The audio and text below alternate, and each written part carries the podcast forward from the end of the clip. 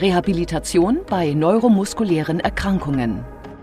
Guten Tag und herzlich willkommen zur Klinik-Sprechstunde, dem Asklepios Gesundheitspodcast mit Kirsten Kahler und Ärztinnen und Ärzten der Asklepios Kliniken. Herzlich willkommen zur Asklepios Gesundheitssendung. Der Muskelschwund ist heute unser Thema. Muskelschwund, Muskeldystrophie und andere neuromuskuläre Erkrankungen. Alle haben denselben Effekt. Die Muskeln werden schwächer und schwächer bis hin zur Lähmung. Die meisten dieser Krankheiten sind nicht heilbar, aber sie sprechen sehr gut auf eine Reha-Behandlung an. Und eine solche Reha-Behandlung finden Sie in der Asklepios Weserbergland Klinik in Höxter. Dort ist man auf Muskelschwund spezialisiert. Für Erwachsene und für Kinder. Bei mir ist Dr. Klaus Dechand, er ist Chefarzt der Neurologie an der Asklepios Weserbergland Klinik in Höxter. Schön, dass Sie da sind. Sagen Sie uns bitte, habe ich die Symptome richtig beschrieben? Der Muskel wird immer schwächer bis hin zur Lähmung? Sie haben es richtig beschrieben. Bei all den viel, der Vielzahl der Erkrankungen, die wir haben, ist das gleiche Phänomen. Die Muskulatur baut sich ab. Aus ganz unterschiedlichen Gründen. Die Gründe können im Rückenmark liegen, wie bei der ALS. Das sind die motorischen Bahnen, die kaputt gehen.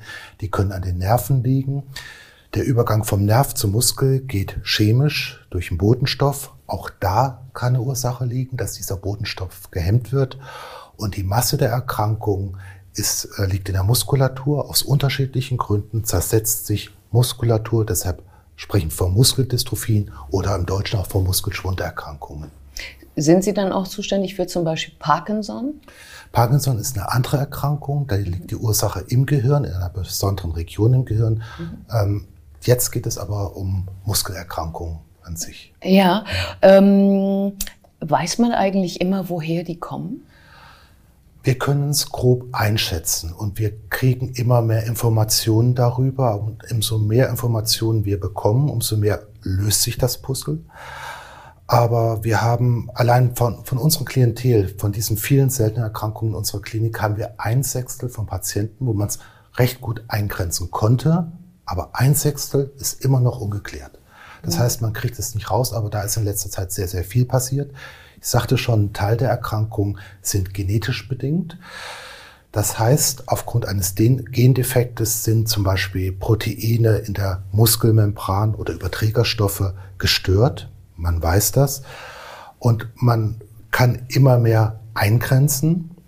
Aber leider hat man nur ein oder jetzt zwei Erkrankungen, wo man gezielt mit Medikamenten behandeln kann. Ja, wenn man Menschen kennt, die unter solchen Krankheiten leiden, muss man ja nur wirklich sagen, dann weiß man, das ist eine ganz ernste Sache und viele fragen sich, kann ich das auch bekommen? Mhm. Also die Frage ist, ähm, äh, kann ich daran selbst schuld sein, in Gänsefüßchen auch sowas mhm. zu bekommen? Mhm. So eine Muskellähmung, kann ich das? Also die meisten neuromuskulären Erkrankungen sind nicht durch Umweltfaktoren oder durch Verhaltens, mhm. äh, durch Verhalten mhm. bedingt, sondern es sind ähm, Erkrankungen, die sich auf Zellebene stattfinden, die auf Zellebene stattfinden, die aber häufig genetisch bedingt sind. Mhm.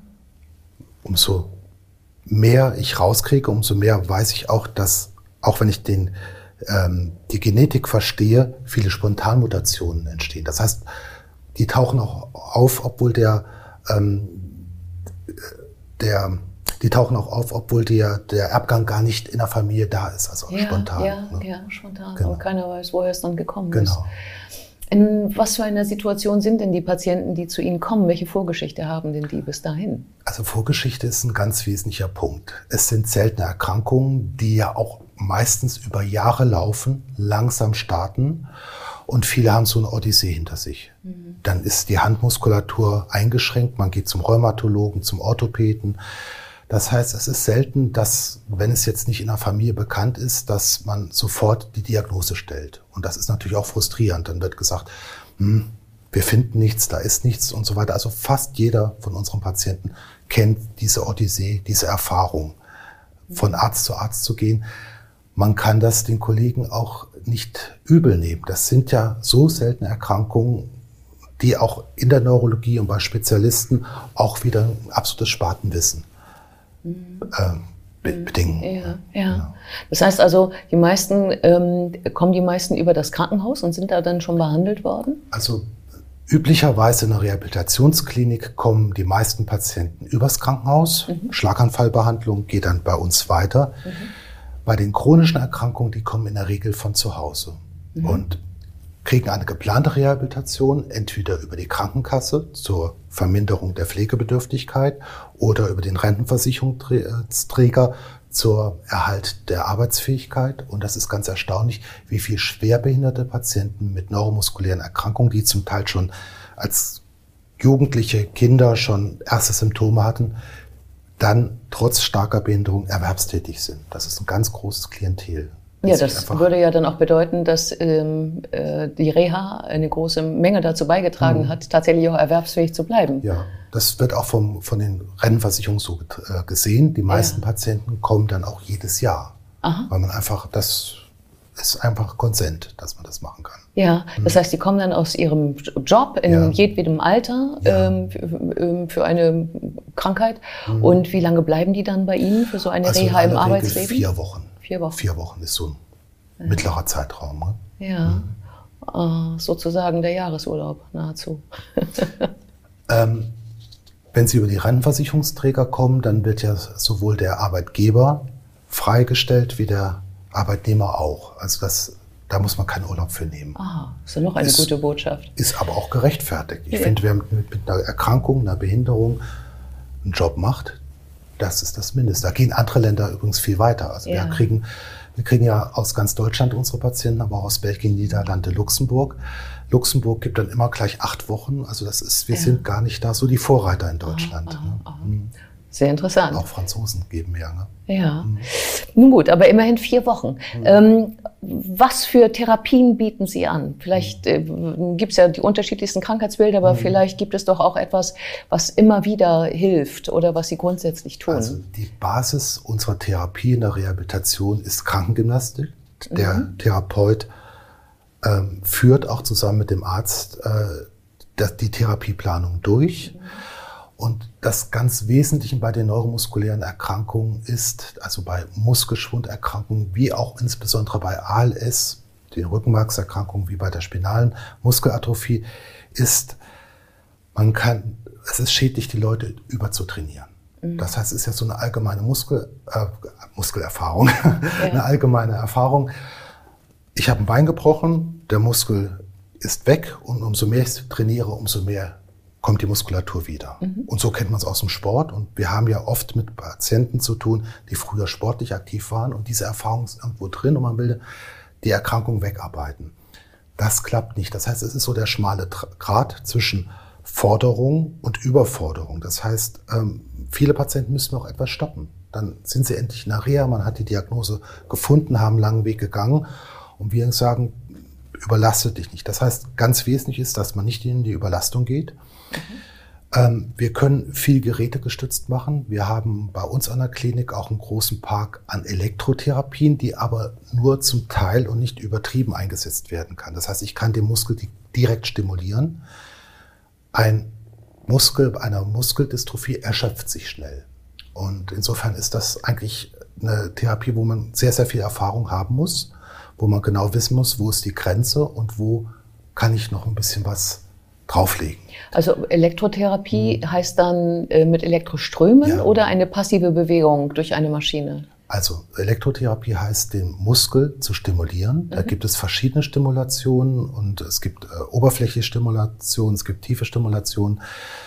Ähm, das ist auch an unserer Klinik recht weit entwickelt worden in den letzten Jahren, ist aber bei den neuromuskulär Erkrankten additiv, aber auch begrenzt nur einsetzbar. Mhm. Dann äh, haben wir jetzt über Krankengymnastik gesprochen. Feinmotorik, Handfunktion machen unsere Ergotherapeuten, die auch die Hilfsmittelversorgung machen. Das ist auch ganz wesentlich. Viele kommen, viele Patienten kommen mit, mit äh, starken Bandagen, ähm, Orthesen, die eigentlich zu schwer sind. Also da ist oft weniger mehr. Und man darf nicht vergessen, viele Muskelerkrankungen oder neuromuskuläre Erkrankungen ähm, betreffen auch das Schlucken und die Sprache. Das heißt, mhm. unsere Logopäden sind spezialisiert, insbesondere auf Schluckstörungen. Das ist gerade bei der amyotrophen Lateralsklerose, bei der ALS ein großes Problem, dass das Schlucken recht früh betroffen ist, wie auch die Sprache. Mhm. Das Sprechen. Ne? Mein, genau, meinen Sie die Sprache, ähm, jetzt wie zum Beispiel beim Schlaganfall vielleicht, oder meinen Sie das Sprechen? Ich meine das Sprechen. Sie haben das Sprechen, okay. Ja, also genau. das, ähm, das heißt dann, was für eine Krankheit könnte dem typischerweise dann vorausgehen, wo, wo, es, wo die Mundwerkzeuge sozusagen neu trainiert also werden sollen? Das Sprechen ist, wird ja auch durch viele Muskeln mhm. gesteuert und insbesondere die Erkrankungen, die im Rückenmark stattfinden, haben das häufig. Mhm. Manche Muskeldystrophie gehen auch auf die Gesichtsmuskulatur, mhm. auf die Sprechmuskulatur.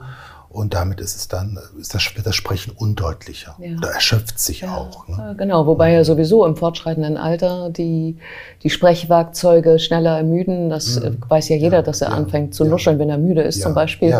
Äh, und insofern, äh, genau, kennen sich ihre Logopäden sicherlich in der Hinsicht genau. auch aus. Und da gibt es auch viele Techniken, wo man eigentlich auch mit der, mit der Kraft haushalten kann, ne? wo man die Sprache dann so erlernt, dass man halt über den Tag kommt. Ja, das höre ich jetzt äh, aus Ihren Erläuterungen schon die ganze Zeit heraus, mhm. dass Sie sagen, bleib bei dem, was du hast. Mhm. Und ähm, äh, setzt denn nicht noch etwas Neues drauf, was dich noch mehr stresst und dich noch mehr unter Druck setzt? Mhm. Was heißt das denn für Bewegung? Denn ich könnte mir vorstellen, wenn man eine Lähmung hat, dann behilft man sich eine ganze Zeit, dann sagt irgendjemand, wie bückst du dich denn immer? Mhm. Das, da machst du, das machst du bestimmt nicht ja. richtig. Wie machen Sie das dann? Ja. Also diese Ganganalyse ist bei uns das ganz Wesentliche. Das ist gar nicht groß technisch. Das ist viel Erfahrung, dass man schaut, wie geht ein Patient und in den Visiten, das sind immer fast Laufvisiten, dass man über den Gangbild, über das Bewegungsmuster ganz viel machen kann. Wenn ein Patient zum Beispiel die Muskulatur, die Obramuskulatur des Beines betroffen hat, mhm. dann muss er das ausgleichen. Das heißt, er wird, ich kann das jetzt schlecht machen, er wird in die Überstreckung der Lendenwirbelsäule gehen, er wird das Becken etwas nach vorne drücken. Und das ist natürlich ein Gangbild, was sehr typisch ist und was auch erstmal unnormal ist. Aber er braucht es ja, um es auszugleichen. Mhm. Falsch wäre jetzt zu sagen, geh gerade, ich mache das jetzt ein bisschen mhm. trivial, sondern man guckt einfach, was braucht er, um diese Schwäche, und die ist ja nie gleich, die ist bei den Erkrankungen häufig gleich. Es gibt äh, Erkrankungen, die gehen an die obere Beinmuskulatur, an die untere Beinmuskulatur, an die Schultermuskulatur, auch gekreuzt, das gibt es auch. Mhm. Und da schauen wir uns natürlich an, was braucht er in seiner Bewegung, um das auszugleichen. Das heißt, es ist keine Korrektur, sondern ist praktisch so, wie Sie sagen, man schaut, was hat er, wie kann er es nutzen und es ist dann einfach ein Anpassen des Gens. Mhm. Absoluter Anfängerfehler, wenn man sagt, ich versuche jemanden mit so einem Schädigungsbild normales Gen beizubringen oder mhm. ihn anzuleiten, möglichst mhm. lange normal zu gehen. Nein, diese Ausgleichsbewegung sind wichtig, die braucht er. Ne? Ja, auch für die Zeit, äh, wenn er wieder weg ist bei Ihnen, ne? nach den ja, vier Wochen. Natürlich. Das ist, wir können erstmal anstoßen und dann muss es zu Hause weitergehen. Ja. Wir können auch manchmal ein bisschen korrigieren, dass wir einfach sagen, es ist in Ordnung, dass du so gehst. Ja. Ne? Es ist in ja. Ordnung, du musst dein Becken nach vorne schieben, es geht nicht anders. Ne? Mhm. Ähm, was Sie ja auch anbieten, ist eine psychologische Betreuung. Mhm. Wofür ist das wichtig? Krankheitsverarbeitung. Ne? Krankheitsverarbeitung auch ähm, bei Erkrankungen, die mit dem Erbgang einhergehen, vorbereitend. Was bedeutet das für die Familie? Ist die Familie sehr betroffen auch? Machen wir da eine genetische Diagnostik oder nicht? Das ist auch nochmal Thema der genetischen Beratung. Aber solche Fragen kommen ja in der Rehabilitation. Und dann ist es so, dass die Patienten ja ähm, meistens selten Patienten vorher kennengelernt haben, die die gleiche Erkrankung haben. Mhm. Das löst auch ganz viel. Wenn ich jetzt wir, wir sagten ja in der Anmoderation, wir haben auch Kinder. Wenn ich als gehfähiges Kind komme, heißt es denn, dass es mich das auch betrifft? Habe ich das gleiche Schicksal? Oder wissen die Kinder das nicht schon seit längerem, seitdem sie halt das im Internet geguckt hat? Das begleiten wir mit. Ganz wesentlich auch das Gespräch miteinander. Also wir machen einen neuromuskulären Gesprächskreis. Da geht es manchmal um ganz medizinische Fragen. Es geht um manchmal den Ärger im Alltag, im Beruf oder auch um solche Fragen. Das ist ganz wesentlich, dass die Klinik auch ein Raum dafür ist, sich auszutauschen, Informationen zu bekommen, aber diese Informationen auch durchaus von Mitpatienten zu mhm. bekommen. Ne? Wenn ich sehe, dass jemand mit einer schweren Behinderung sein Leben gut gemeistert hat, in, gut im Beruf reingekommen ist, das macht viel mehr, als wenn ich die theoretische Möglichkeit aufzeige, dass es so sein könnte. Ja, und ähm, abgesehen von diesen Impulsen und diesen neuen Bewegungsmustern oder vielleicht Übungen, die man gehabt ja. hat, ähm, was nehmen die Patienten von Ihnen mit nach Hause oder was können Sie denen mitgeben? Also wir können erstmal einen Weg aufzeigen, wie kann ich mich selbst beüben, wie kann ich beübt werden. Ähm, wir können in aller Regel ist es so, dass die Patienten nach den vier Wochen merken, es geht mir besser. Und das ist eine ganz wesentliche Erfahrung. Das ist, äh, das ersetzt nicht die Krankengymnastik zu Hause, aber es ist einfach mal so ein Boost, der, der gekommen ist. Und ähm, wenn wir so nachbefragen, wir haben das eine ganze Zeit lang ganz intensiv gemacht, äh, es hält auch ein Viertel bis ein halbes Jahr sehr deutlich an. Also die haben länger was davon. Ne? Und natürlich auch eine Möglichkeit der Eigenübung und auch der, vielleicht auch der Anleitung der Therapeuten zu Hause, was wir aber nicht eins zu eins machen können. Dafür machen wir auch bei den seltenen Erkrankungen Kurse, dass wir zweimal im Jahr äh, Physiotherapeuten, Ergotherapeuten und Logopäden bei uns schulen. Ähm, das sind häufig, äh, Sie müssen sich vorstellen, in so einer Praxis äh, ist maximal ein bis zwei Patienten mit neuromuskulären Erkrankungen das heißt, das sind häufig dann auch welche äh, Therapeuten, die solche Patienten haben und auf diesem Weg zu uns kommen. Mhm. Vielen Dank für dieses interessante Gespräch. Gerne. Und wir sehen uns wieder auf www.astlepios.com, auf Facebook und auf YouTube oder im nächsten Podcast. Werden Sie gesund.